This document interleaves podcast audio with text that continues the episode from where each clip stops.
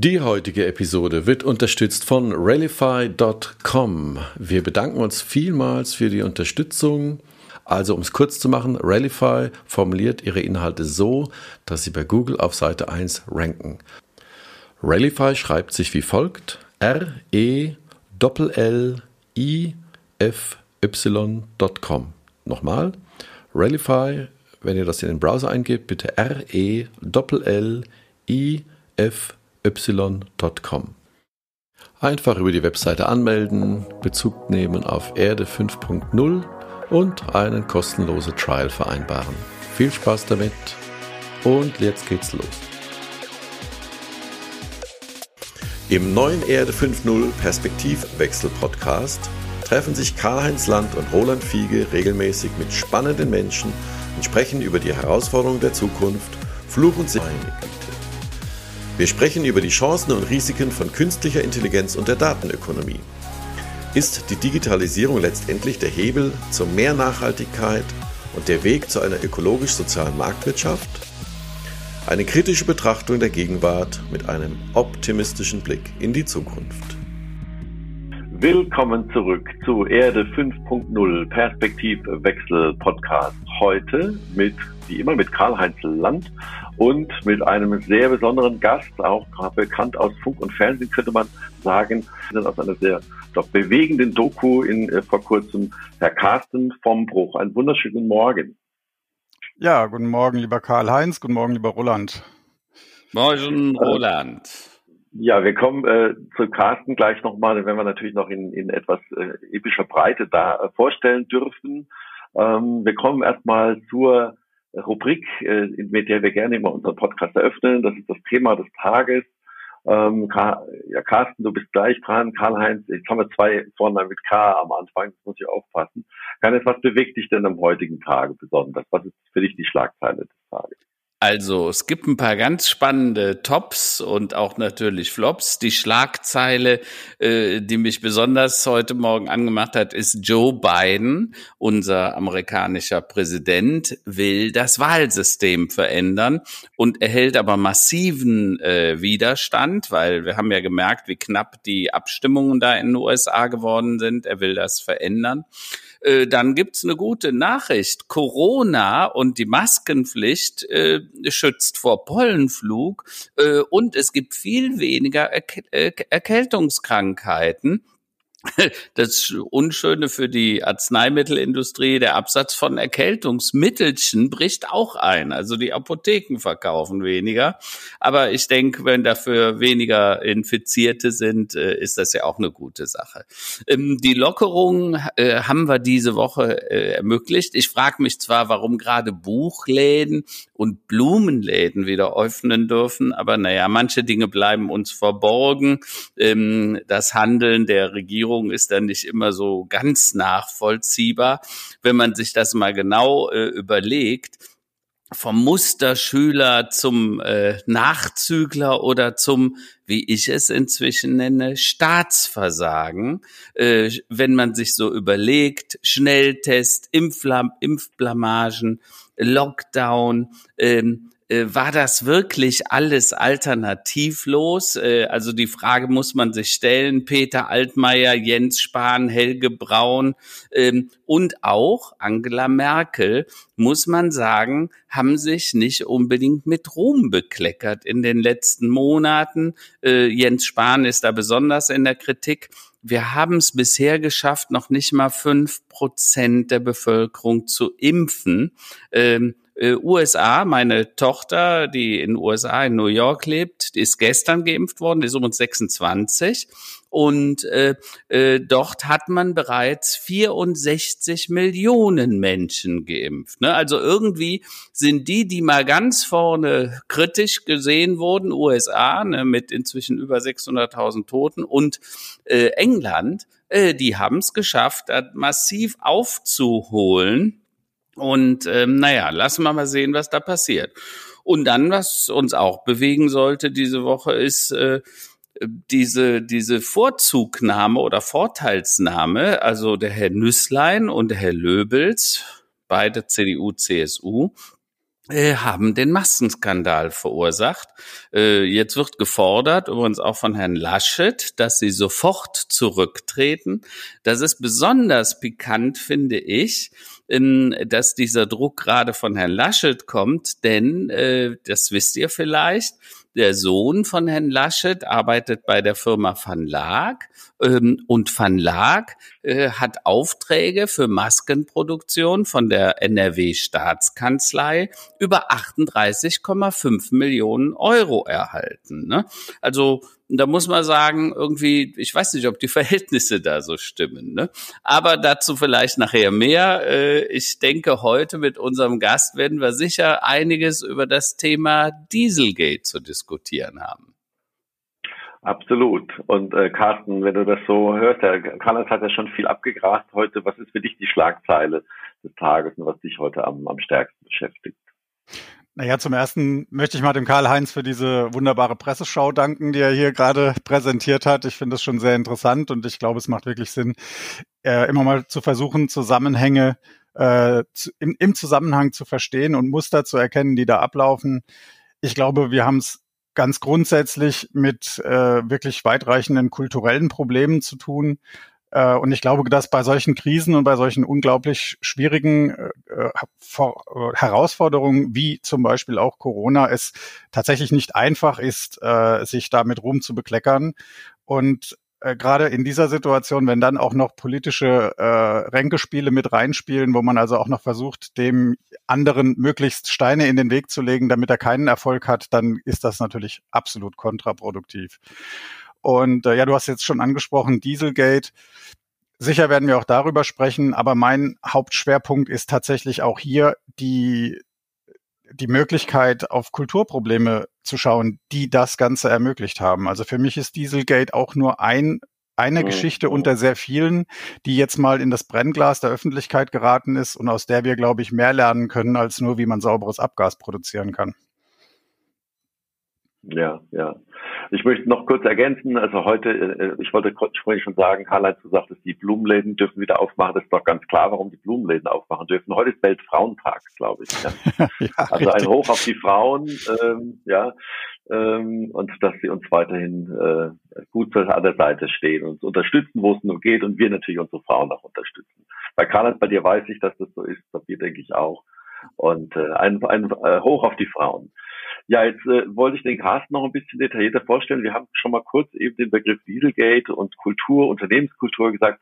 Ähm, Carsten vom Bruch war über 20 Jahre bei einem der großen deutschen Automobilzulieferer und ja, Konzerne, und zwar bei der Firma Bosch und äh, beschäftigt sich heute in erster Linie mit dem Thema Kultur, Unternehmenskultur, weil er nämlich selbst, sagen wir mal, ich glaube, an der Unternehmenskultur auch äh, die ja da vorgeherrscht hat, wo er gearbeitet hat, ein bisschen, nicht ein bisschen, sondern gescheitert ist oder zumindest hat ihn doch äh, ziemlich gedrückt. Und er wurde entlassen, äh, weil er immer wieder hingewiesen hat auf ja technische ähm, Dinge, die da gemacht wurden im Thema Abgasregulation, äh, Abgasnachbehandlung und äh, daraus, unter anderem daraus ist dieses sogenannte Dieselgate äh, entstanden. Und da gab es dann eine sehr, sehr interessante Dokumentation. Carsten, äh, nach der Ausstrahlung der Dokumentation, jetzt äh, letzte, vorletzte Woche, denke ich, da klingeln bei dir auch noch mehr die Telefone, oder? Ja, das äh, ist allerdings der Fall. Also ich glaube, ich habe selten so so oft äh, Gespräche wegdrücken muss, müssen, weil ich gerade auf der anderen Leitung ein Gespräch hatte. Also die, Re die, die Resonanz auf diese Dokumentation ist wirklich umwerfend. Ähm, da könnte man fast eine zweite Dokumentation draus machen, die deutlich positiver ausfallen würde. Äh, also von daher bin ich sehr zufrieden äh, damit, was diese Dokumentation offensichtlich bei vielen Menschen, die das angeschaut haben, an, an Nachdenkprozessen ausgelöst hat. Und genau das ist auch mhm. eigentlich meine Mission. Mhm. Ähm, du hast ja schon richtig gesagt, aus welchem Unternehmen ich komme. Und an der Stelle möchte ich einfach nochmal klar machen, es geht hier nicht darum, dass in einem Unternehmen hier etwas schiefgelaufen ist, sondern das war eben mein Umfeld, in dem ich mich bewegt habe. Das habe ich gesehen, das habe ich auch versucht, als in meiner Rolle als Betriebsratsmitglied mit zu beeinflussen man wird sicher darüber reden müssen, in, in welchem Maße das überhaupt gelingen kann. Aber ich denke, das ist nur ein Beispiel und äh, man kann das sicher auf die allermeisten Unternehmen und gesellschaftlichen ähm, Strukturen übertragen. Aber Carsten vielleicht dazu. Wir beide haben uns ja kennengelernt. Äh, ich hatte irgendwas zu dem neuen Buch. Ich hatte ja ein Buch geschrieben, Permanent Error. Da geht's um in, äh, um das Thema Dieselgate. Ich habe da ein Krimi draus gemacht, weil ich einfach gesagt habe, mehr Menschen sollten verstehen, was da passiert ist. Und dann hast du mich über LinkedIn kontaktiert und hast gesagt, da hättest du noch mehr Informationen. Und dann sind wir quasi so zusammengekommen, haben uns ausgetauscht und ich war wirklich geflecht. Und vor allen Dingen, äh, wir hatten uns ja vor dem Ausstrahlen dieser Sendung in auf Arte übrigens, wer das äh, nachschauen will, Arte Mediathek äh, Dieselgate, ein wirklich toller Bericht, sehr sehr spannend. Und was mir bei dir gefallen hat, Carsten, ist einfach du hast dich nicht unterkriegen lassen. Und was ich in diesem Buch Permanent Error, also Systemfehler, weil ich habe es ja genannt, es ist ein systemimmanenter Fehler. Äh, wir sind da sehr ober, obrigkeitsgläubig und es wird gemacht, was Kohle bringt und was man, äh, was der Firma schaden konnte, könnte, wird halt nicht gemacht. Jetzt hast du ja damit ganz besondere Erfahrungen gemacht. Äh, vielleicht berichtest du mal, wie war das denn? Weil du hast ja sehr früh darauf hingewiesen, dass Abgaskontrolle mehr sein müsste, als äh, dass die äh, Wirtschaft wenig wirtschaftlichen Schaden hat. Erzähl doch mal. Ja, ich es ist halt immer die Frage, mit welcher Haltung man äh, durch sein Leben geht und sich auch seinen Job aussucht und was man damit erreichen möchte. Und bei mir war einfach die Grundeinstellung, dass ich als Ingenieur gerne einen Beitrag in Richtung Umweltschutz leisten wollte. Und das möchte ich an der Stelle auch mal ganz klar sagen. Natürlich haben die Entwicklungen in der Abgasreinigung erhebliche Vorteile gebracht. Also die Autos sind natürlich sauberer geworden. Auch die mhm. Betrugsdiesel sind natürlich sauberer als das, was vor 30 Jahren auf der Straße rumgefahren ist, gar keine Frage. Aber ähm, ich denke, wir stehen vor einer ganzen Menge Herausforderungen, äh, auch in Richtung Klimawandel, die einfach beherztes Zupacken erfordern und nicht äh, sich nur an von außen gesetzten Zielen ausschließlich zu, äh, zu orientieren und darüber hinaus dann äh, so wenig Aufwand wie möglich zu treiben. Und das war genau das, was ich auch in verschiedenen Stellen beobachtet habe, äh, dass eben die Entwicklungsziele an die Rahmenbedingungen, die gesetzlichen angepasst werden oder sogar dahinter bleiben, wenn es sich vertuschen lässt. Und das hat mir nicht gefallen. Ja. Und ich war der Meinung, man müsste das einfach okay. auch aussprechen.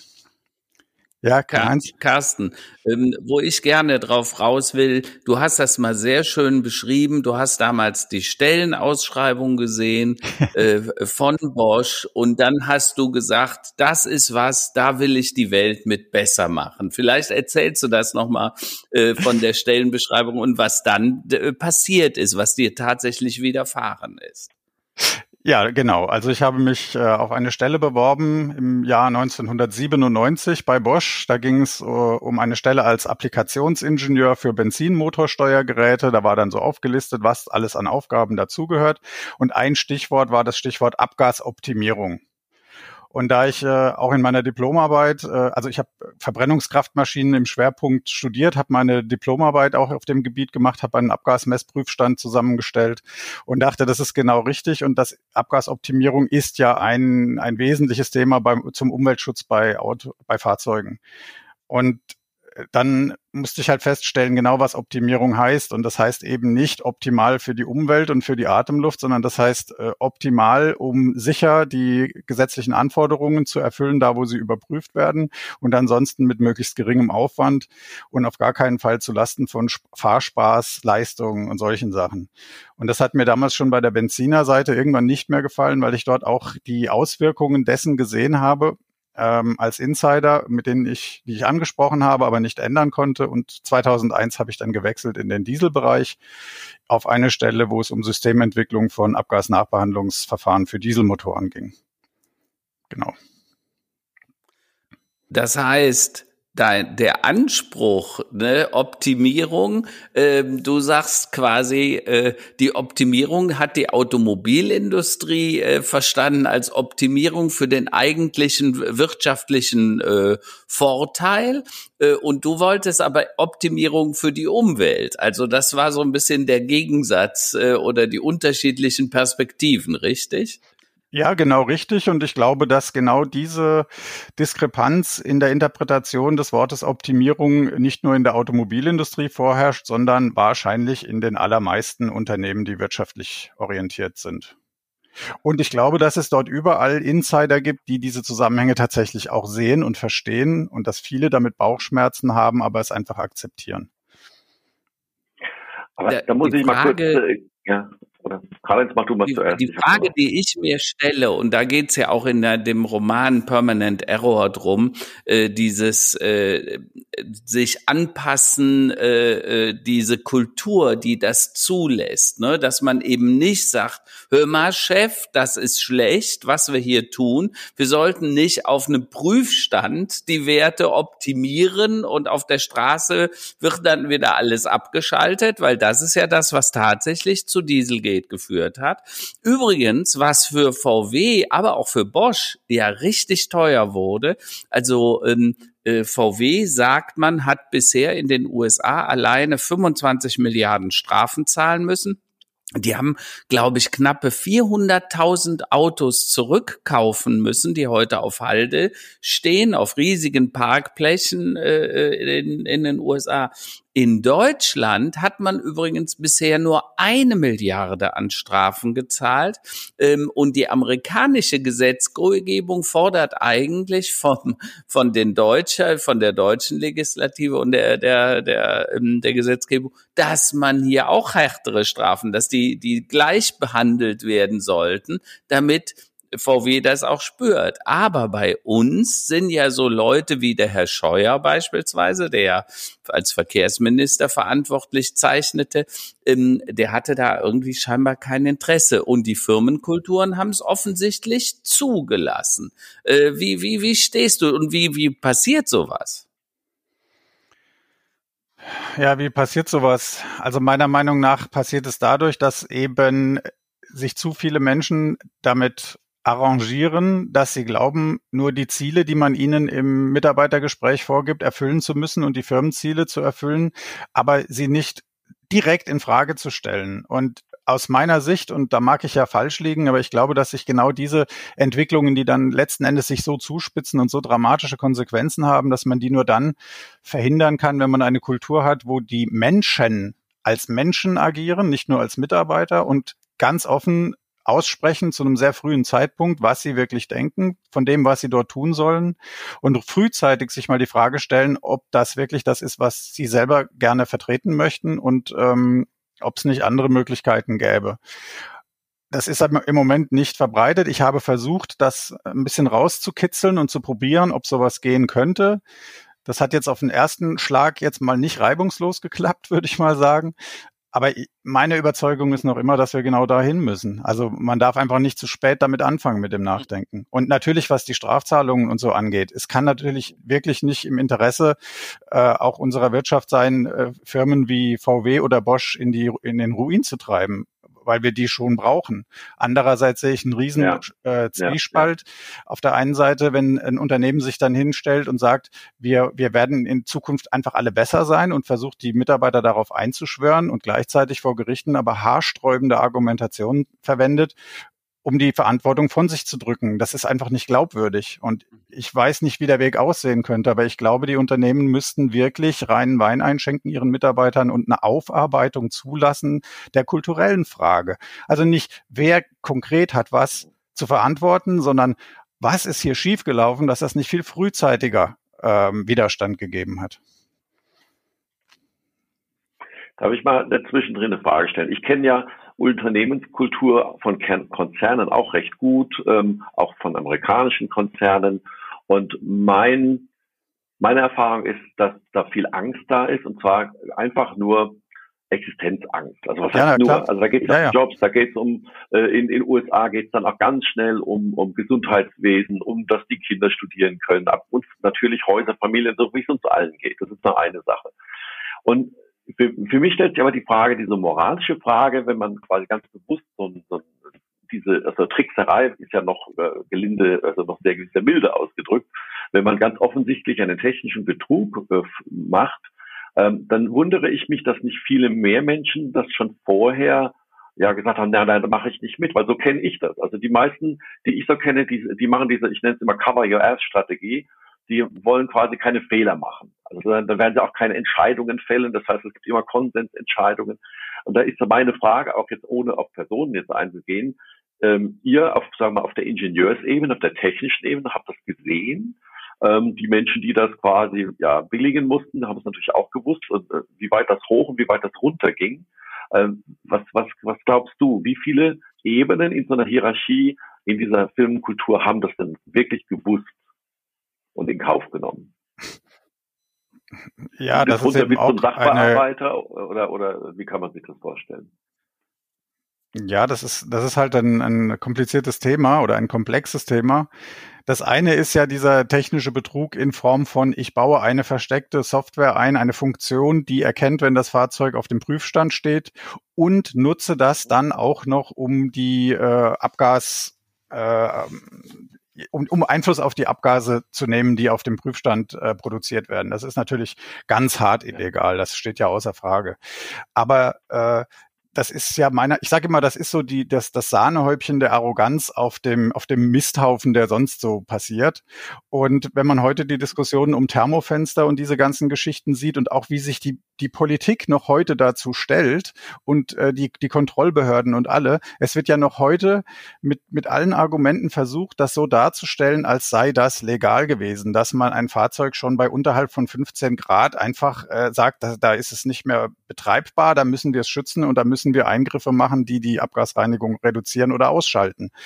Ähm, und, und in diesem Klima, wo man sich immer einreden konnte, naja, das, das ist schon in Ordnung, weil da wird ja nicht gemessen und das, das will ja auch gar keiner. Äh, da ist man natürlich bereit, relativ weit zu gehen und den, den eigentlichen Zweck des Ganzen, nämlich saubere, also die Luft sauber zu halten, sowieso schon zu verraten zumindest teilweise. Und dann ist der Schritt natürlich nicht mehr so groß zu sagen, jetzt legen wir noch einen drauf und machen noch irgendwelche zusätzlichen Schweinereien. Da war ja VW auch nicht der einzige. Ja, VW hat's etwas, ich sag mal, die haben die etwas aufwendige Beschissfunktion gemacht. Ähm, und es soll ja auch Hersteller gegeben haben, ich drücke mich jetzt mal vorsichtig aus, die halt wussten, wie lang so ein Test ist. Und wenn man ein, eine Stoppuhr mitlaufen lässt und die noch zwei Minuten dazu gibt und dann abschaltet, äh, dann hat man halt auch was gewonnen. Ja das sind dann einfach Sachen, von denen weiß dann aber auch nicht mehr jeder was. Das ist ganz klar. Also ich denke, diese, diese richtig äh, mhm. harten Beschissfunktionen waren wirklich nur wenigen bekannt. Mir waren die auch nicht bekannt. Ich hätte auch nicht gedacht, dass man die noch nötig hat. Also was, was du da gerade sagst, ist schon äh, verrückt. Ähm, unter uns, ich wurde 2015, 2016 eingeladen von VW und zwar von der Volkswagen Management Association. Das sind etwa 2000 Manager von VW äh, zum Thema Dieselgate einen Vortrag zu halten in Wolfsburg, äh, damals in dem großen Kino. Und ähm, äh, da haben wir darüber gesprochen, wie konnte es denn zu diesem Skandal kommen? Also das, was du vorhin gesagt hast, Carsten, äh, diese diese Kultur, die das zulässt, weil ich habe äh, auch im Buch übrigens äh, äh Dieselgate und und Perf äh, Permanent Error, ähm, habe ich gesagt, ich glaube nicht, dass es jemanden gibt, der böse ist und der dann alles äh, zu diesem Bösen gemacht hat, äh, sondern das sind ja viele kleine Entscheidungen, die auf allen Ebenen gefällt werden und die dann nachher zu dieser großen Lüge geführt haben. Ja, äh, also man muss sich das einfach mal klar machen man wollte den Diesel auch nach äh, USA exportieren, ein Riesenmarkt und Kalifornien hatte das bisher immer verhindert. Und jetzt hat man gesagt, wir können jetzt deine Reinheitsgebote erfüllen, ne, weil Kalifornien war da wirklich Vorreiter, was die Abgase und so weiter anging. Und dann hat man gemerkt, das klappt nicht, wir kriegen das nicht hin mit legalen Mitteln, also hat man illegale Mittel diese Abschaltvorrichtungen erfunden. Und dann ging das Rennen um die, Entschuldigung, Lügen eigentlich erst los. Und nachher ging es einfach nur noch um Verschleiern. Ja? Äh, und das kam ja auch in eurer Dokumentation sehr gut rüber, dass die Leute, die da gemessen haben, äh, diese Behörde, äh, für, für die ja einen klaren Auftrag hatte, ähm, äh, das Council äh, on Clean Transportation äh, und die dann gesagt haben, da stimmt was nicht. Die haben zwei Jahre nachgefragt und immer wieder sind Lügen erzählt worden, bis, bis sie irgendwann dann, ich glaube 2014, 2015, die Hose runterlassen mussten und sagen mussten, na ja, okay, wir haben da so eine Abschaltvorrichtung. Ähm, du hast das ja jetzt ganz anders erlebt. Du warst Angestellter bei Bosch. Du hast diese Systeme zum Teil äh, mit vertreten oder du hast erlebt, was die für Auswirkungen haben. Und dann hast du ja gesagt, Leute, das geht so nicht. Und dann ist dir ja was passiert. Erzähl mal, was dann mit dir gemacht wurde, weil du bist ja nachher das Opfer gewesen sozusagen. Äh, und es gab auch Leute, die sagten, du bist Netzbeschmutzer, ne? Du beschmutzt unser Nest, du riskierst unseren Arbeitsplatz und unsere, Arbe unsere Gehaltszahlungen sozusagen. Ja, das mit dem Nestbeschmutzer, das habe ich tatsächlich vereinzelt gehört. Rückblickend muss ich aber sagen, dass ich sehr erstaunt bin darüber, wie selten ich das gehört habe. Okay. Also ganz im Gegenteil, jetzt auch gerade als Reaktion auf diese Doku bin ich von unglaublich vielen Menschen kontaktiert worden und es ist auffällig, wie viele davon aus der Automobilindustrie kommen. Von verschiedenen mhm. OEMs, von, von Zulieferern finde ich eine sehr bemerkenswerte Beobachtung. Und was ich auch noch sagen möchte, meine Kritik die ich bei Bosch intern geäußert habe, ging gar nicht in erster Linie direkt gegen Bosch, sondern es ging mir darum zu sagen, wir entwickeln hier eine Technologie und ich sehe, dass sie auf, von den Herstellern nur zu gewissen äh, Anteilen tatsächlich dann aktiviert wird und genutzt wird und dass damit für uns dann auch der Auftrag fehlt, die noch weiter zu optimieren, jedenfalls in dem Tempo, wie ich mir das gewünscht hätte. Wenn man sich heute anguckt, Euro 6D, äh, mhm. es geht ja, ja. Das war im Prinzip das, worum es mir ging, zu sagen, wenn Bosch der größte Automobilzulieferer der Welt ist und Nummer eins beim Diesel, können wir nicht versuchen, mehr Einfluss zu generieren auf unsere Kunden, zu sagen, setzt das Zeug doch bitte so ein, wie es ginge, technisch. Ja, mhm. ähm, dass mhm. das schon so weit fortgeschritten war, dass Bosch da schon nicht mehr ganz unbefleckt war, äh, das wusste ich jetzt zu diesem Zeitpunkt noch nicht. Aber ich war nicht zufrieden mit dem, womit wir uns dann zufrieden gegeben haben, weil es ja natürlich in der Verantwortung des Kunden liegt, was er in seinem Auto nachher einbaut. Muss man ganz klar sagen. An der Stelle möchte ich auch noch was zu der, zu den Amerikanern sagen. Ja, natürlich haben die versucht, die deutschen Hersteller und gerade mit dem Diesel aus dem amerikanischen Markt rauszuhalten. Und zum Beispiel war es auch so, dass es diese Vorschrift gab, dass die AdBlue-Dosierung, also dieser Zusatzstoff, der eindosiert wird, ähm, dass diese Tanks von einem Serviceintervall bis zum nächsten halten mussten. Es war also nicht erlaubt, dass ein Hersteller sagt, der Kunde darf zwischenzeitlich selber das nachtanken, so wie es in Europa völlig normal ist, dass man an der Tankstelle einen mhm. Kanister da reinleert. Das war ausgeschlossen. Und wenn man diese Randbedingungen setzt, wird es natürlich extrem schwierig, so einen großen Tank in ein Fahrzeug reinzubringen. Also das hat alles zwei Seiten, ja. Äh, Na klar, das war Protektionismus. Richtig. Ne? Ja. Äh, aber lasst mich noch mal auf das andere Thema mit dem Bösen, weil äh, eine meiner Grundideen ist, äh, solche Unternehmen sind nicht böse. Und übrigens in der Doku fand ich sehr schön, da hat man Albert Einstein zitiert und der hat ja mal gesagt, die Welt wird nicht bedroht von den Menschen, die böse sind, sondern von denen, die das Böse zulassen. Ja, das hat ja was so Mitläufertum und nix sagen und wissen, es ist nicht richtig. Am Anfang ist es vielleicht ein bisschen nicht richtig und später ist es eine Riesenkatastrophe, weil das ist ja geworden. Übrigens, das ist bei den Nazis ähnlich gewesen. Das muss man einfach mal sagen. Ne? Ähm, äh, ich weiß nicht, wie viele Mitglieder die NSDAP damals in der Nazi-Zeit hatte. Das waren ein paar Millionen. Und nachher, nach, nach 45 gab es gar keine mehr sozusagen. Ne? Die waren auf einmal alle weg. So, also lange Rede, dieses, du nennst es Haltung, Kultur, äh, und Bewusstsein. Ne? Also Haltung, wie stehe ich dazu und wann stehe ich auch auf und sag mal, nee, das geht nicht, Leute, das müssen wir aufzeigen. Ähm, übrigens in der Reportage die auf Arte ausgestrahlt wird, die ich wirklich jedem nur empfehlen kann. Da wurde jetzt auch gesagt, was bei VW zum Beispiel, dass da so jetzt eine Angstkultur entstanden ist, dass nämlich gar keiner mehr traut, sich irgendwas zu sagen und dass die Leute sich anfangen, gegenseitig zu denunzieren. Ne? Das ist ja auch wieder, ne, das ist das andere Pendel der Seite, wo man gar nichts machen. Welche Erfahrung hast du gemacht bei Bosch und vor allen Dingen, du warst Betriebsrat, warum, warum bist du überhaupt? Du bist ja eigentlich unkündbar gewesen, ne? ja, das sind jetzt schon wieder ein, ein Haufen Themen. Ich versuche mal, sie nacheinander abzuarbeiten und wenn ich einen Punkt auslasse, erinnert mich dran. Also das Thema, ist jemand böse oder nicht, finde ich ganz wichtig.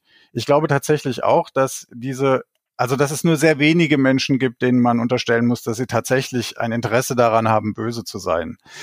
Aber es sind diese kleinen Kompromisse, die einen immer mehr äh, auf einen Pfad äh, laufen lassen, vor allen Dingen, wenn es funktioniert, wo es anschließend kein vernünftiges Zurück mehr gibt. Also ein Beispiel, ich habe viele Jahre vorher ein persönliches Gespräch mal mit dem heutigen Bosch-Chef gehabt. Ähm, da bin ich alleine hingegangen, habe ein Thema mit ihm besprochen und ich fand dieses Gespräch sehr angenehm. Ich habe mich sehr ernst genommen gefühlt. Es hat auch äh, Konsequenzen gehabt und deswegen, das hat mir ziemlich viel Mut gemacht, weil ich dachte, da passiert eine Kultur, die, die genau in die Richtung geht, wo sie auch hin muss. Bei dem Thema Diesel ist diese Firma aber jetzt plötzlich in einer Situation, wo sie keine Entscheidungen mehr revidieren kann und Fehler nicht mehr korrigieren kann. Und wenn man sich damit jetzt ernsthaft auseinandersetzt und das zugibt, dann wird es existenzbedrohend für eine riesengroße Firma. Das heißt, ähm, ohne böse zu sein, wenn man nicht rechtzeitig sich korrigiert, kann man sich in eine Situation rein äh, manövrieren, aus der man einfach nicht mehr rauskommt, weil man zu viele Leichen im Keller hat. Und das ist das, worum es mir geht, das zu verhindern. Und ja, im Betriebsrat, ich habe mich halt 2006 in den Betriebsrat wählen lassen, um solche Themen auch in der Rolle als Betriebsratsmitglied ansprechen zu können und vor allen Dingen auch Alternativen mit den Kollegen erarbeiten zu können. Das war mir auch ein großes Anliegen. Aber äh, da war die Zeit offensichtlich noch nicht reif, auch nicht in der Arbeitnehmervertretung, so dass ich auch dort zunehmend schon isoliert war. Und wenn man dann irgendwann an zu vielen Stellen isoliert ist, dann ähm, wird es halt auch noch schwierig, äh, in, in einer Situation, wo man dann massiv angeschossen wird, noch Unterstützung zu kriegen. Und ja, Betriebsratsmitglieder sind in der Regel nicht kündbar.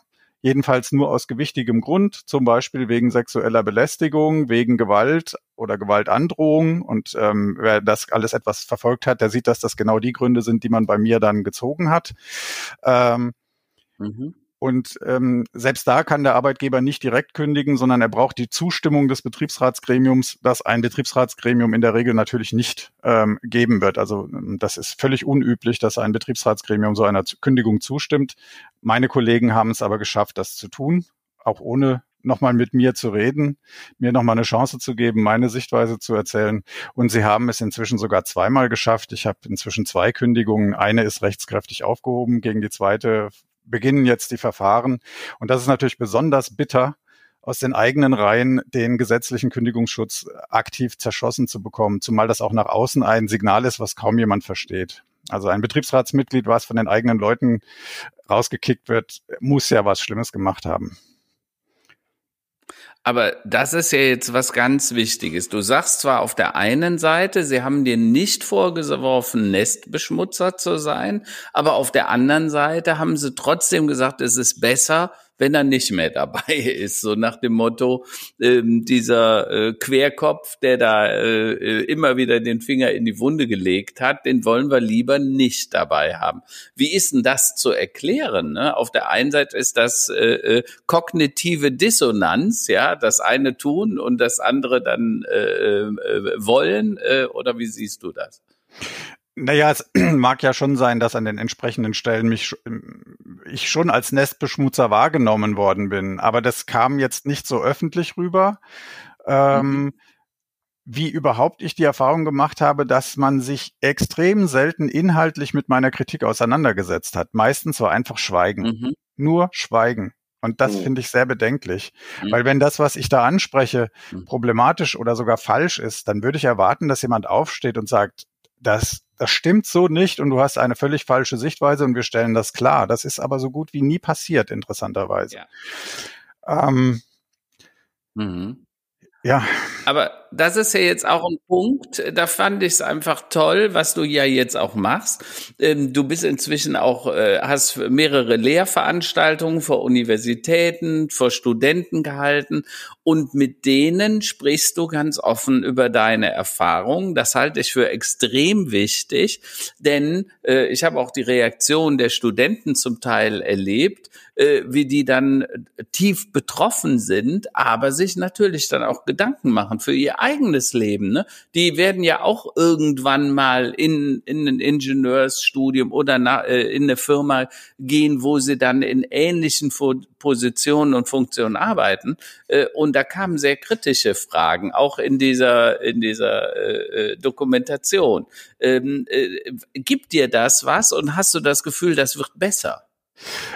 Äh, das gibt mir auf jeden Fall was, weil ich diesen jungen Menschen damit schaffe, eine einen Denkanstoß mit in ihr berufliches Leben auf den Weg zu geben. Und in der Doku war das natürlich alles nur sehr, sehr knapp zusammengefasst. Ich finde, das, was gebracht wurde, hat die wesentlichen Punkte sehr schön auf den Punkt gebracht. Ich finde mich sehr gut dargestellt dort, aber natürlich ist so eine Veranstaltung wesentlich länger. Die besteht ja nicht nur aus mhm. äh, äh Guten Tag und was haltet ihr jetzt davon, sondern dazwischen hat natürlich auch eine Diskussion stattgefunden. Und äh, das, was ich erzähle, natürlich gehört meine persönliche Geschichte mit dazu, aber im Kern geht es mir eigentlich darum, mit den Studenten zu überlegen, was müsste sich denn ändern kulturell? Wie könnte man denn das organisieren? Was braucht es? Ich stelle vor, was ich versucht habe mit meiner äh, Innovationscommunity Zukunftsschwärmer und frage halt auch die Studenten, was davon ist gut? Was würdet ihr erwarten von einem zukünftigen Arbeitgeber? Und, und welche Ideen hättet ihr ansonsten noch? Weil das ist offensichtlich noch nicht die letzte die, die letzte Idee gewesen, die man dazu haben kann. Und natürlich bleibt auch die Frage, wie sichert man sich eigentlich ab? Weil ich möchte natürlich nicht durch meine Vorträge dafür sorgen, dass irgendwelche äh, jungen, idealistischen Menschen ins offene Messer rennen und nachher mit ihren Familien genauso dastehen wie ich. Das ist nicht lustig. Frustriert. Aber das ist ein, ein, wichtiger Punkt. Wir hatten ja auch hier äh, im Podcast auch schon mal äh, mit Gener Generation Y, Generation Z, also mit, mit Nachwuchs gesprochen, ähm, dass da ganz andere Denkmuster zum Teil äh, da sind, ganz, äh, die die Werte sich auch ein wenig verschoben haben, also zum Thema Automobil, also da möchte sich kaum noch einer überhaupt ein Automobil kaufen, geschweige denn äh, noch einen Führerschein machen, also da das, das, das, das man auf die Produktseite gesprochen, aber ich habe auch den Eindruck, dass man der jüngeren Generation auch nicht mehr so lange solche Märchen erzählen kann. Also ich habe schon den Eindruck, dass die jüngere Generation da schon offener ist und, und wirklich direkter Missstände, sagen wir mal, anspricht. Aber das hat natürlich auch einen massiven, natürlich auch wirtschaftlichen Schaden jetzt für dich persönlich. Wie gehst denn du mit, mal mit diesem Karriere, äh, ja, Wechsel um? Äh, wo, wie siehst, wie sieht deine Zukunft aus? Also äh, du hast ja auch, ich denke, Familie, Haus, Hof. Ähm, äh, wie sehen für dich die nächsten zwei, drei, vier Jahre aus? Oder wo würdest du, wo möchtest du dich hin entwickeln? Das ist eine interessante Frage, weil ich ja auch immer dafür gestanden habe, Transformationsaufgaben mutig anzunehmen, zuversichtlich anzunehmen und zu sagen, wir müssen die Realität so nehmen, wie sie ist. Wir müssen sie akzeptieren und wir müssen aus einer Situation der Unsicherheit trotzdem die nächsten Schritte machen. Ja. Das verstehe ich, dass das Ängste auslöst. Und vor genau dieser Situation stehe ich natürlich ganz persönlich auch. Ja, das heißt, ich habe jetzt mehrfach bei Null gestanden zwischenzeitlich, aber es ist immer irgendwie wieder weitergegangen. Und auch dieser Podcast zeigt ja jetzt, dass ich mit auf dieser Geschichte aufbauend hoffentlich etwas Neues entwickeln kann. Ja, also diese Geschichte, das ist jetzt mal, das ist meine Geschichte, die gehört dazu. Das ist auch die, die Begründung, warum mir das wichtig ist, aber darum geht's mir nicht. Mir geht es na, darum, nach vorne zu gucken und zu überlegen, was müssen wir daraus lernen und wie können wir es gestalten. Und, und ich glaube, mhm. oder ich hoffe, dass ich genau damit äh, mir jetzt was aufbauen kann, um einfach Organisationen und Menschen die, dieses, diese Zuversicht rüberzubringen und zu sagen, wenn es dir wichtig ist und du wirst Leute finden, die mit dir gehen und such sie dir ähm, und geh es an. Ja, man muss die Risiken abwägen, also, die sollten nicht zu groß werden. Ja. Ja. Carsten, das finde ich eben so bemerkenswert an dir, auch in den Vorgesprächen, als wir miteinander gesprochen haben. Äh, du hast dann eben so Initiativen ins Leben gerufen wie Zukunftsschwärmer. Ähm, du bist durchaus positiv geblieben bei all dem, wo man sagen muss, andere hätten dann auch eingepackt und hätten gesagt, sag mal, was mache ich hier eigentlich? Bin ich blöd? Ne, wie Don Quixote, äh, der kämpft gegen Windmühlen. Nee, aber du hast Haltung bewiesen und Mut und bist dagegen angegangen und hast dich auch nicht unterdrücken lassen. Ja, und das finde ich halt super. Ähm, jetzt die Frage zum Thema Zukunft und Optimismus sein. Also ich finde immer, ist ganz wichtig, dass wir Menschen optimistisch bleiben, weil Pessimismus hilft in der Regel überhaupt nicht. Vor allen Dingen hilft es oft nicht, die Dinge zu verändern. Ähm, ich möchte mal auf ein Thema kommen, ähm, haben wir bisher nicht drüber gesprochen, aber bewegt mich seit vielen Jahren. Ähm, äh, du als Motorentechniker die sogenannten synthetischen Treibstoffe. Hast du dich mit denen mal intensiver auseinandergesetzt? Weil ich glaube, dass die ja eine erhebliche Lösung sein könnten gegenüber dem, äh, äh, was wir heute da so tun. Ja, also ich finde immer noch der Diesel und der Benzinmotor ist wahrscheinlich eine der fähigsten und effizientesten Maschinen, die die Menschen je erfunden haben. Und übrigens, ich bin auch ein Gegner der Elektromobilität äh, oder zumindest in weiten Teilen. Äh, Nischen mag es dafür geben und Berechtigung, äh, aber ich glaube einfach nicht, dass die Elektromobilität A gut für die Umwelt ist, gut fürs Klima äh, und B, äh, dass sie das erreichen kann, was wir uns davon versprechen.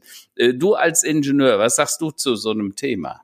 Das ist ein, ein schönes Reizthema für mich. Dazu habe ich mich, damit habe ich mich in der Tat auseinandergesetzt und dazu habe ich mich auch schon während meiner Zeit bei Bosch sehr, sehr leidenschaftlich zu Wort gemeldet in meiner typischen Art.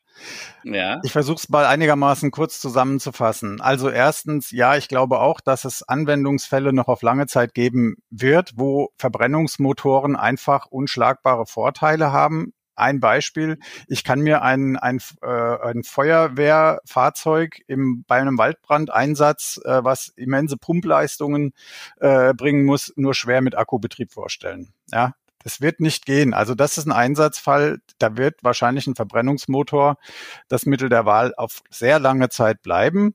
Und den kann ich dann im Zweifelsfall auch mit Pflanzenöl oder was auch immer befeuern. Da ist das einfach der passende Kompromiss. Ja, ich glaube aber nicht, dass wir mit E-Fuels äh, jetzt die bestehende Flotte plus den Fahrzeugen, die mit dieser Argumentation heute noch auf die Straße gestellt werden, dass wir die betreiben können. Und auch da sage ich wieder ganz klar, ich bin kein, ich bin nicht gegen diese E-Fuels, ganz im Gegenteil. Ich bin der Meinung, wir müssen das auf jeden Fall forcieren.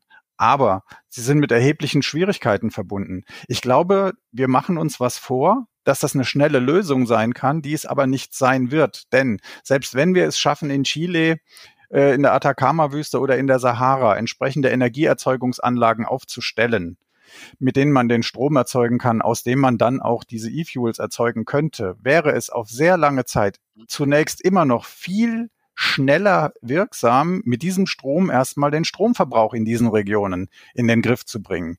Das, was jetzt hier jede Woche raufkommt, äh, wieder hochpoppt, dass äh, Siemens und Porsche zusammen E-Fuels in Chile produzieren wollen, ist aus meiner Sicht eine absolute Nebelkerze, solange in Chile parallel neue Kohlekraftwerke gebaut werden. Ja, das heißt, es werden Kohlekraftwerke jetzt gebaut, um äh, die Kupferminen und sowas mit Strom zu versorgen.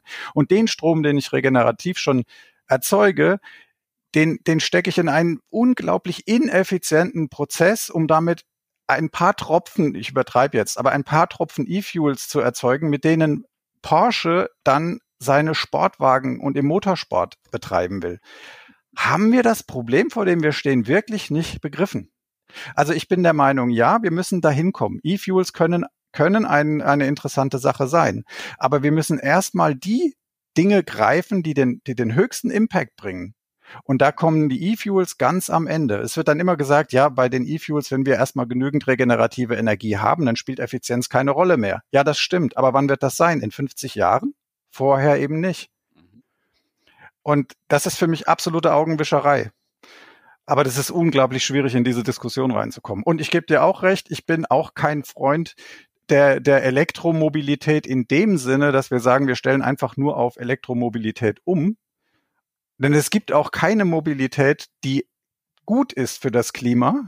Es ist alles schädlich, immer, egal was wir machen, es ist bis heute so gut wie alles erstmal schädlich. Das heißt, wir müssen uns überlegen, was davon brauchen wir wirklich und was können wir auf ganz andere Weise von vornherein vermeiden. Ich bin der Meinung, ein Ingenieur ist gut darin, ein bestehendes Problem zu optimieren, also zu verkleinern. Aber ich bin der Meinung, wir sollten uns auf die Probleme dabei konzentrieren, die wir nicht von vornherein ganz ausschließen können. Ja, äh, und deswegen bin ich ein Freund von einer Mobilitätswende, von einer anderen Betrachtung, einer systemischen Betrachtung des Themas Mobilität. Und da werden, wird dann auch Elektromobilität natürlich als Kompromiss irgendwie eine Rolle spielen. Ob das dann aber Fahrzeuge mit 1000 PS sein müssen, die als nachhaltig gelobt werden, da habe ich erhebliche Zweifel. Okay, gut, gut. Also das wird mit Sicherheit noch mal ein separates Thema. ähm, ich habe da den äh, Wolfgang Maus, das ist einer der Erfinder des Katalysators. Ich weiß nicht, ob der Name dir bekannt ist.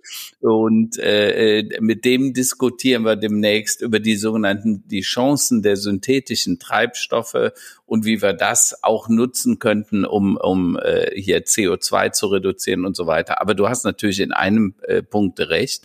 Ähm, in Deutschland produzieren wir knapp zwei Prozent der CO2-Emissionen weltweit. Jedes Jahr ähm, produzieren wir selber 150 Millionen Tonnen CO2 über Kohleverstromung in Deutschland, also die Energie. Wenn du das mal siehst, ich glaube 720 Millionen Tonnen CO2 produzieren wir mit der gesamten Wirtschaftsleistung in Deutschland. 150 davon kommen alleine aus der Produktion äh, Kohleverstromung. Ähm, und in China gehen jeden, äh, in China und Indien gehen jeden Monat ein bis zwei neue Kohlekraftwerke ans Netz. Und die werden in den nächsten 15 bis 20 Jahren 200 bis 500 Milliarden Tonnen CO2 produzieren. Ja, also, also nur mal um das richtige Verhältnis hinzukriegen. Also ob wir in der Hamburger Hafenstraße mit einem Diesel langtuckern oder nicht, das spielt überhaupt keine Rolle im Verhältnis dazu. Dennoch hast du natürlich recht, man, man, muss es, äh, man muss es versuchen. Wir müssen alle gemeinsam dieses Problem angehen, sonst haben wir in ein paar Jahren äh, keine Erde mehr. Zumindest wird sie anders aussehen. Ja, und ich denke einfach, man muss auch mal realistisch die, die Zukunftsperspektiven hinterfragen. Also ich stehe zum Beispiel im persönlichen Kontakt mit jemandem, der sich genau mit dem Thema E-Fuels in Deutschland ähm, auseinandersetzt. Und da gibt es Schätzungen, dass man mit den E-Fuels, die sich lang, langfristig wohlgemerkt in Deutschland produzieren ließen, ungefähr zwei Prozent des Kerosinbedarfs von dem Flugverkehr abdecken könnte, den wir bisher kennen. Ja. Und dann sage ich, okay, das ist ja toll. Dann mischen wir zwei Prozent E-Fuels zu dem Kerosin dazu. Die Frage ist, ob die, ob die äh, Luftfahrtindustrie sich in dieser Art mal wiederholen, äh, wieder erholen wird. Aber bisher ist man ja davon ausgegangen, dass man da Wachstumsraten von drei Prozent im Jahr hat. Und wir steuern auf eine Klimakatastrophe zu. Es wäre doch viel einfacher, 30 Prozent des Flugverkehrs anders zu organisieren, oder, oder wegzulassen, als zwei Prozent E-Fuels mit äh, einem immensen technischen und finanziellen Aufwand da reinzutröpfeln. Das macht ja, keinen Sinn und da sträubt sich mir als Ingenieur alles. Carsten, das haben wir ja schon geschafft, allerdings nicht. Das hat Corona für uns erledigt, ja, weil ich glaube, wir reden im Moment über 70 Prozent oder 80 Prozent des Flugverkehrs, der nicht mehr stattfindet. Und übrigens, es gibt erste Versuche von Lufthansa Cargo mit sogenannten E-Fuels zu fliegen inzwischen, äh, einfach weil es CO2-neutral und rußfrei ist. Rußärmer würde ich mal sagen. Ja. Und fliegen kann man damit natürlich. Das ist natürlich, wenn man diese E-Fuels hätte in ausreichender Menge, wären die toll. Und wenn ich im Schlaraffenland wäre, dann würde ich nie mehr Hunger haben. Ist aber beides nicht so. Ich sehe. Ich glaube, bei der technischen äh, Technik könnte man auch wirklich äh, tagelang diskutieren und, und ja. ich würde, wenn das für euch okay ist, noch einmal kurz zurückkommen auf das Thema Unternehmenskultur. Ja. Ähm, Kulturfragen, weil das ist ja da, wo für dich auch so die Reise inhaltlich hingeht, ähm, Carsten. Und, und Karl-Heinz, wir wissen ja, dass in, sagen wir mal, Managementberatung, äh, Unternehmensberatungen momentan sich sehr intensiv beschaffen, äh, beschäftigen mit den äh, Themen Purpose oder New Purpose oder auch New Work. Also es scheint ja den Bedarf zu geben, eine Sinnhaftigkeit wieder in Konzerne oder in, für, für so das mittlere Management, für alle, die dort arbeiten, quasi nicht nur den Arbeitsplatz und das täglich Brot zu liefern, sondern tatsächlich auch noch die Sinnhaftigkeit mitzuliefern. Ähm, das ist ja etwas, das müsste dir doch eigentlich gefallen, Carsten. Äh, siehst du sowas auch schon da draußen oder ist das eher so eine äh, so eine hohle Nummer, so ein hohler Begriff, der da gerade da draußen kolportiert also, oftmals? Also, ich bin ja jemand, der immer optimistisch ist und der auch äh, glaubt, dass wir Menschen lernen und lernfähig sind. Ähm, und ich sehe das, ich sehe tatsächlich Entwicklungen, aber die Frage ist, und das würde wahrscheinlich auch der Carsten so sehen, geht es schnell genug? Ja, also ja, genau. ich habe immer das Problem mit der Geschwindigkeit und mit dem wirklichen Willen. Ne? Dieses, wie, ich es vorhin schon mal genannt habe, diese kognitive Dissonanz, das eine wollen, aber das andere trotzdem immer wieder tun, weil wir Menschen einfach Gewohnheitstäter sind. Und das sehe ich auch halt in der Politik ganz massiv. Ne? Also ich ähm, dieser Opportunismus, äh, der da immer wieder herrscht, ne? so nach dem Motto, na ja, ich will eigentlich was anderes, aber na ja, äh, das wäre aber schon besser für mich jetzt, ja. Äh, das kommt halt dummerweise immer wieder durch. Und deshalb kann ich nur sagen, wir müssen konsequenter sein. Und deshalb finde ich auch äh, Carsten so bemerkenswert, äh, dass er das so konsequent durchgezogen hat, obwohl er wusste, dass ihm das wahrscheinlich im Moment mal nicht äh, hilfreich sein wird. Ja, das war zumindest zu befürchten. Ähm, wie krass es dann nachher tatsächlich passiert ist, habe ich nicht erwartet. Aber äh, dass das irgendwann ähm, zu einem Showdown kommen könnte, dass äh, ich, ich bin nicht naiv genug, um das äh, nicht vorhergesehen zu haben. Mhm. Übrigens, was also die, ja, die, ja. ja, was den Optimismus angeht, also äh, ich, ich bin auch nicht immer optimistisch. Ich komme auch an Punkte, wo ich denke, äh, ich, ich verliere langsam so ein bisschen die Zuversicht. Aber bis jetzt habe ich zum Glück immer noch geschafft, mich wieder hoch, hochzurappeln und zu sagen, aufgeben gilt nicht. Ähm, dann muss ich halt neue Wege finden. Und äh, ich hoffe, dass mir das noch äh, oft gelingt und ich da entsprechend auch Mitstreiter finden kann dafür. Sehr gut. Das sei jetzt doch hoffen. Na dann ähm, kommen wir auch schon in unsere Abschlussrubrik. Ähm, äh, Carsten, das weißt du nicht, äh, aber wir haben am Ende immer die Rubrik die Tops und Flops der Woche, also wo wir auch äh, ab und zu mal so ein paar persönliche Einblicke geben. Also Dinge, die quasi, jetzt ist ja heute Montag, ja, aber die uns die letzten paar Tage quasi ähm, ja als Top und Flop der Woche so begegnet sind. Ja. Und äh, Karl-Heinz, äh, möchtest du anfangen? Äh, da, da hat der Karl ja. noch ein bisschen Zeit, äh, drüber nachzudenken, was für ihn die Top, ja, genau. der Woche ja. waren. Also, dann äh, fangen wir mit dem Flop an, damit ich nicht mit dem Flop enden muss.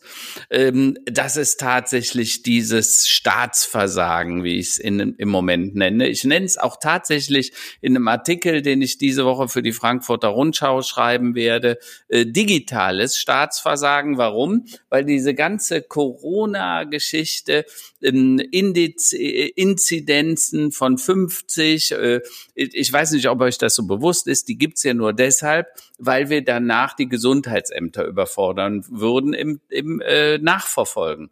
Hätten wir aber eine Corona-App, die die Daten wirklich vernünftig mitnehmen würden, könnten wir auch mit Inzidenzien von 500 oder 800 leben, weil du könntest immer die Leute nachverfolgen. Und würden wir genügend testen, wäre das mit dem Lockdown überhaupt nicht in der Form nötig gewesen. Und was mich wirklich ärgert, ist diese Darstellung, dass das alternativlos gewesen sei. Mhm. Und da sage ich, das ist schlimm, weil diese Alternativlosigkeit hat schon mal dazu geführt, dass wir heute zum Beispiel eine AfD haben, die ich ganz schrecklich finde. Aber das ist ein anderes Thema. Das ist der Flop. Und der Top ist, der hängt eng damit zusammen. Äh, Roland weiß das. Äh, wir haben letzte Woche ein neues Unternehmen gegründet, ein Startup an, das, an den Start gebracht, äh, die, die, Firma Perfect ID und äh, die Applikation PIA, die in wenigen Wochen auf dem Markt sein wird. Und da geht es um Datensouveränität. Wir wollen den Markt verändern, wie wir mit Daten umgehen, beziehungsweise wie wir unserer Daten äh, entmächtigt werden. Die Großen, die Gaffers, die Googles, die Apples, die Facebooks, denen geben wir jeden Tag die Daten, die verkaufen die, vermarkten die und wir kriegen dann Werbung dafür zurück. Und dieses Spiel wollen wir mit Perfect ID, also einem Identverfahren, ändern. In Zukunft soll jeder Bürger bestimmen, wer wann seine Daten bekommt. Das Finanzamt, die Bank, der Doktor, der Arzt, selbst die KVB, also äh, öffentliche Institutionen. Du kannst damit bezahlen und du wirst damit sogar Geld verdienen. Also stay tuned. Perfect ID, Pia, hört euch das an, was da in den nächsten Wochen kommt. Äh, das könnte wirklich ein bisschen die Welt verändern und zwar zugunsten einer Datensouveränität für jeden Bürger in diesem Land und hoffentlich dann irgendwann vielleicht sogar mal weltweit. Ja, Karl-Heinz, da kann ich jetzt natürlich, äh, das hast du jetzt hervorragend gesagt, danke dafür. Ja, ich war, ich war ja dabei, ich bin dabei. Das war definitiv auch das Top der Woche. Ähm, das, dem ist nichts hinzuzufügen. Äh, das einzige, einzige Wermutstropfen in dem Zusammenhang war, dass ich auf der Rückfahrt ähm, ja, äh, sagen wir mal so, ich glaube, ich werde dann mal vier Wochen meinen Führerschein abgeben. Äh, aber du warst zu langsam, ha? hast langsam. wieder Leute behindert hinter dir. ja, ja, genau, genau. Und das aber auch kurz vor äh, zu Hause, ja, also ich glaube so zehn oh. Kilometer vor der Heimat. Aber gut, ähm, ich nehme es mit Humor und es ist niemand zu Schaden gekommen, alles gut. Äh, ist äh, aufs erste Mal in meinem Leben, dass sowas passiert. Aber gut, das nimmt man hin. Äh, positive Note tatsächlich die Gründung und äh, Datensouveränität, die wir in die Hand nehmen werden. Ein sehr dickes Brett, was wir da bohren, aber äh, wir haben da sind ja mittendrin, Karl-Heinz, unglaublich tolles Feedback ähm, und es läuft alles nach, nach mehr als nach Plan. Auch schöne Grüße äh, an Timo Marx und Aldo Pefkin, ähm, hier genau. Partner in Crime und ähm, wir werden das Ding jetzt groß machen. Und äh, Carsten, dann abschließend für dich noch. Hast du dir was überlegen können, Tops und Flops der Woche für dich der letzten Tage? Ja, also die, die letzte Woche war für mich so dermaßen intensiv, dass ich mir denke, ich bleibe einfach mal ganz bei mir. Und da möchte ich mich einfach an dieser Stelle für all die Reaktionen, die ich bekommen habe, an Anerkennung und Respekt, aber auch an, an wirklicher Unterstützung ganz herzlich bei all denen bedanken. Das war ein unglaubliches Erlebnis. Also Unterstützung von, ich mache dich in meinem Netzwerk bekannt oder Professoren, die gesagt haben, ich möchte sie gerne in meinen Lehrplan einbauen in Zukunft. Da kamen etliche Anfragen. Es gab finanzielle Unterstützung, ähm, was also umwerfend ist, mit dem mit der Ansage, äh, nutzt die Zeit, mach dir den Rücken frei, um dich neu zu erfinden und in aller Ruhe zu überlegen, was du in Super. Zukunft tun möchtest. Ähm, Unterstützung von Bewerbungscoaches. Also das, das möchte ich einfach positiv auch mal rübergeben als äh, ja, als positive Geschichte. Und einen Satz möchte ich noch äh, erwähnen, ein, ein Motto, was mir wichtig ist. Und das heißt, Not macht erfinderisch, aber Angst lähmt. Und in diesem Sinne möchte ich alle auffordern, erfinderisch zu werden, bevor die Angst einen lähmt. Und das möglichst gemeinsam. Sehr schön. Da hätten wir doch haben wir doch gleich unseren Folgentitel für heute, für die, die, die Folge der Woche. Nein, also wirklich äh, äh, auch von meiner Seite aus nochmal Respekt für den großen Mut mit allem, was da quasi hinten dran steht und allen Konsequenzen, die sowas mit sich bringt.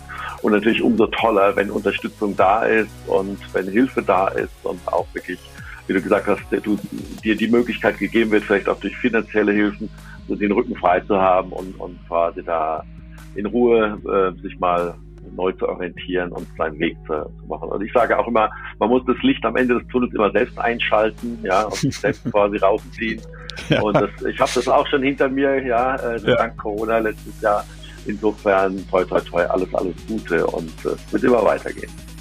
Carsten, ja. wir hören voneinander. Vielen Dank und wir drücken dir die Daumen und ich habe dir was gesagt. Wir binden dich auch noch in ein anderes Thema ein. Da fällt uns was Gutes gemeinsam ein. Das, Kate, das würde mich jetzt auch wundern, wenn das jetzt nicht so wäre bei dir, Karl. Also, da freue ich mich drauf. Gute Woche, einen guten Gute Start Woche. Für, ja. für euch alle, ne? Euch auch. Macht's gut.